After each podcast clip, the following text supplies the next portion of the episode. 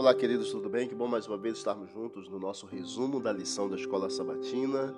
Gênesis capítulo 2, versos 16 e 17. Deus então proíbe Adão de comer do fruto da árvore do conhecimento do bem e do mal. Deixa livre todas as outras árvores para pegar o fruto, porém desta árvore do conhecimento do bem e do mal, a ideia, a ordem divina é de que eles não comessem do fruto, nem Adão e nem Eva. Hoje vamos falar sobre o fruto proibido. Em Gênesis capítulo 3, verso 1 a 6, então nós temos o diálogo da serpente com Eva, e em João capítulo 8, verso 44, fala que o Satanás, ele é o pai da mentira. Observe que nestas passagens bíblicas existem os paralelos entre a conversa de Deus com Adão, Gênesis 2, 16 e 17, e a conversa de Eva com a serpente. É como se a serpente tivesse exatamente substituído Deus e soubesse ainda mais do que o próprio Deus. A princípio, a serpente, ela apenas fez uma pergunta, dando a entender que a mulher talvez tivesse entendido mal a ordem divina. Porém, logo em seguida, Satanás ele questionou abertamente as intenções de Deus e até o contradisse.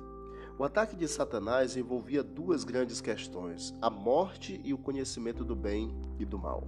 Enquanto Deus afirmou de maneira muito clara, muito enfática, que a morte deles seria certa se eles comessem, no capítulo 2, verso 17, o fruto da árvore do conhecimento do bem e do mal, Satanás disse que, ao contrário, não morreriam, sugerindo que os seres humanos eram imortais, capítulo 3, versículo 4. Enquanto Deus proibiu Adão e Eva de comer do fruto, Satanás ele fez, sabe o que? Os encorajou a comer. Os comendo seriam como o próprio Deus, Gênesis capítulo 3, versículo 5. Dois argumentos de Satanás. O primeiro deles, imortalidade. O segundo, semelhança com o próprio Deus, convenceram Eva a comer do fruto. E é preocupante o fato de tão logo, de que tão logo a mulher decidiu desobedecer a Deus e comer o fruto proibido, ela se comportou como se Deus não estivesse mais presente e tivesse sido substituído pelo, é, por ela mesma.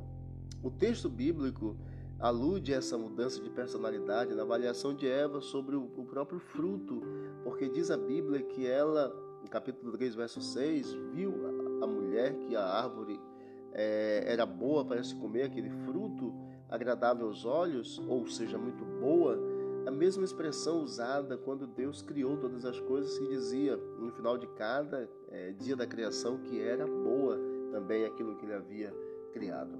Duas tentações. A primeira tentação, imortal, o homem seria imortal, e o segundo, e o homem seria é, semelhante ao próprio Deus, ou ser como Deus. Estas duas é, tentações estão na raiz da ideia de imortalidade das antigas religiões egípcia e grega.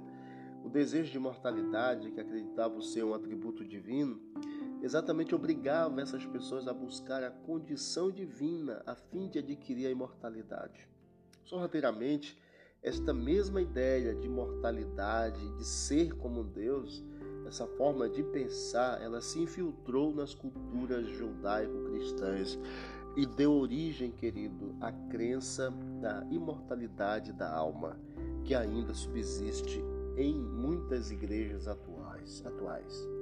Então, pensemos bem, analisemos bem sobre esta trajetória triste da humanidade, no capítulo 3, verso de 1 a 6, a queda de Adão e Eva, a queda de Eva, depois Adão e sub, é, consequentemente, as consequências que nós estamos vivendo devido à desobediência, devido a do, essas duas questões, esses dois argumentos e as duas tentações lançadas sobre a mulher e, infelizmente, nós colhemos os frutos ainda hoje.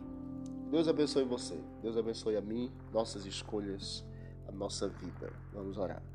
Querido Deus, muito obrigado por mais esse dia, obrigado por todas as tuas bênçãos recebidas até aqui. Nos ajude, Deus eterno, a andarmos segundo os teus preceitos, as tuas orientações, a vivermos segundo a tua vontade. Cuida de todos nós, cuida da nossa família, nos dê um bom dia. São bênçãos que nós te pedimos e agradecemos em nome de Jesus. Amém. Deus abençoe a todos. Vamos que vamos para o alto e avante.